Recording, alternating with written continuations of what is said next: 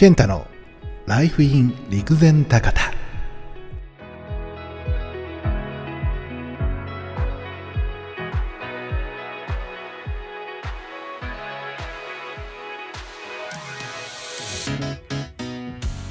始まりました。ライフイン陸前高田。前回の続きです。えー、まあ、動画コンテストで、えー、結果を出したあ私なんですけれども、そこで、あのー、動画がね、初めてお仕事として僕のところに舞い込みます。その一番最初の仕事は何の仕事だったかというと、えー、カラオケ用のイメージ VTR の制作だったんですよね。東京の会社さんからで、たまたまその私のすごくお世話になっていた方経由で、その、えー、カラオケ動画の話が来て、で、今、岩手に、陸前高田に、えー、動画で新しくそういう事業というかね、あの、活動してる男の子がいるから、えっ、ー、と、仕事としてやってみないかあの、僕自身はね、そんなにスキルもなかったので、うん、あの、まだスキルもなかったんで、えー、仕事として請け負えるレベルではないですよってはっきり申し上げたんですけども、それでもまあ教えてあげるからと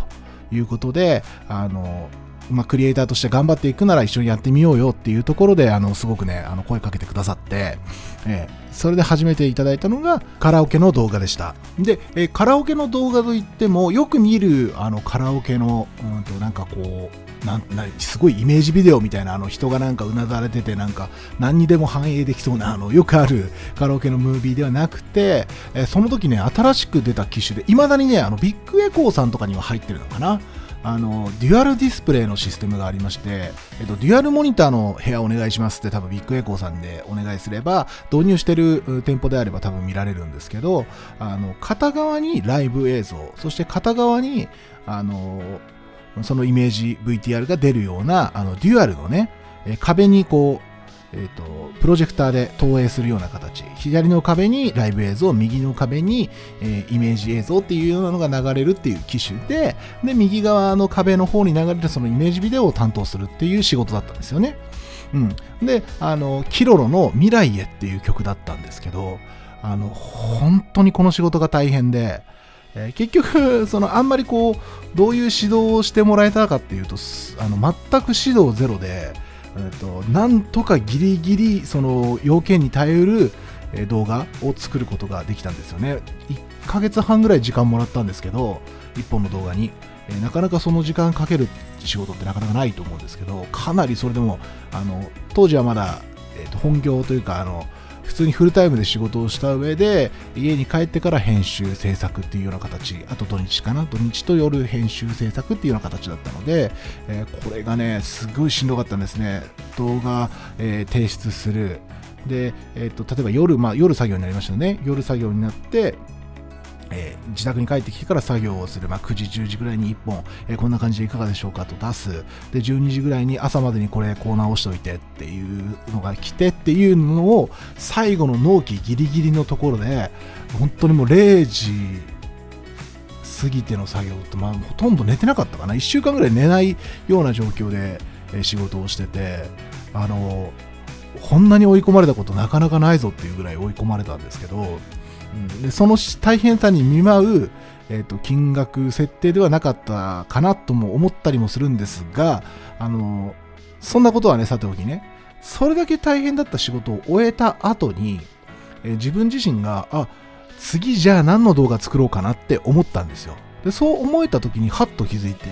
あ、こんだけきつくても映像をやったことによる達成感、で、えーと、次何やろうかなって思える。自分にあこれもしかしたら俺映像制作というものは仕事にしてやっていけるのかもしれないなって思い始めたのが、うんあのまあ、その時はまだもう単純な副業ですよ。開業届も出してなかったしあのまだね出すようなレベルじゃなかったしちょっとしたあのお小遣い程度の金額やったので、うん、あの副業の規定というかそのに引っかからないレベルかな、うん。の金額やったので出してなかったんですけど。でその後本格的な撮影から編集納品というような映像データがねあの映像の制作というのが僕に舞い込んでくることになります。うん、それが2015年の春なあ2015年そして明けて2016年の春なので、えちょうど映像を始めて1年ぐらいのタイミングですかね。まだまだね、あの新米で映像の質としても、作品のクオリティもすごく、低いというか、低い、当時のね、仕事した相手の方には失礼ですけど、今の自分と比べるとかなり、えー、低品質なのかなと思ってしまうんですが、当時は、あやっぱりその最高のものを作ろうというふうに頑張って作っていました。で、えー、そんなこんなで、えー、ずっとその、自分の技術より先に仕事が来てしまうという展開が続いていたので、うん、あのかなりねあの技術の習得という意味ではあの一般的にその大学に通って映像を学んでいますっていう子たちとかよりは技術の習得はとてもスピーディーに進んでいったんじゃないかなと、うん、とは思いますね。やっぱこう必要に迫られると映像の世界もかなりそのあのゴールがないというかその、うん、全部一通りじゃあ学んでからってなると莫大な時間と莫大なやり方があるので、うん、あのピンポイントでね、必要なものから学んでいくっていうやり方がすごくその、自分には合ってたのかなと思っています。さて、えー、それでですね、あの、いよいよじゃあ仕事になってきますと。これじゃあいよいよ仕事になってきますというところで、また私にね、ちょっとね すごい追い風が吹くんですね。開業に向けてま動き出すわけなんですけど、2016年ですね、開業するわけなんですが、2016年の時にですね、うんと、三陸チャレンジ推進事業っていう、うんと、三陸沿岸、まあ、被災地と言われているところで、えー、新たに開業、起業する方向けの補助金、助成金っていうのがあったんですね。今は確か名前がね変わってるんですけど、でその三陸三陸チャレンジ推進事業は、最大で200万円の補助が出ます。そして、えーとまあ、どんな方にでもそれは適用されるんですけど、えー、女性、えー、女の方ですね、女性、それから30歳代以下、うんと、39歳未満かな。の若者の男性が起業する際には最大6分の5まで補助が出るというすごい補助率の高い、えっと、助成金があったんですよ。で、あの、あ、これはちょっと使わせていただくしかないかもしれないと思って、で、それまでの映像制作はどうやってやってたかというと、なんとかその、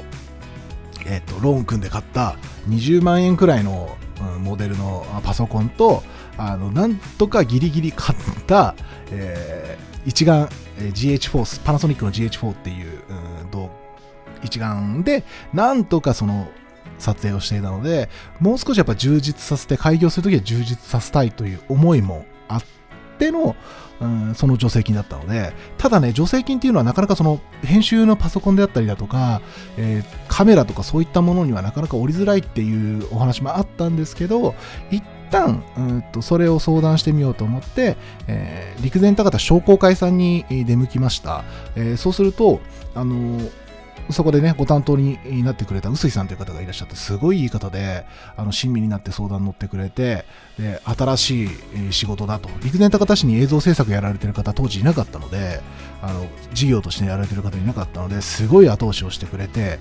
最初に相談に行ってから助成金の申請までおそらく2、3週間ぐらいだったと思うんですけど、もうスピードと勢いでバババッとやって、三陸チャレンジ推進事業、もちろん臼井さんのサポートも完璧にサポートしてくださったので、あのもう背中を押しに押されて、うんと助成金も無事に取ることができて、2016年開業というような形になります。なので今年でもう5年目ですね。うん、あのもうかなりこのコロナでねきつい状況は続いてはいるんですけど、うん、あのなんとか5年やらせていただいています技術も向上しています、うん、あのやっぱ映像の世界楽しいですね。そんな感じで私は映像制作の世界に飛び込んできたわけです。それでは今日はこの辺で失礼したいと思います。最後までご視聴いただきありがとうございました。それでは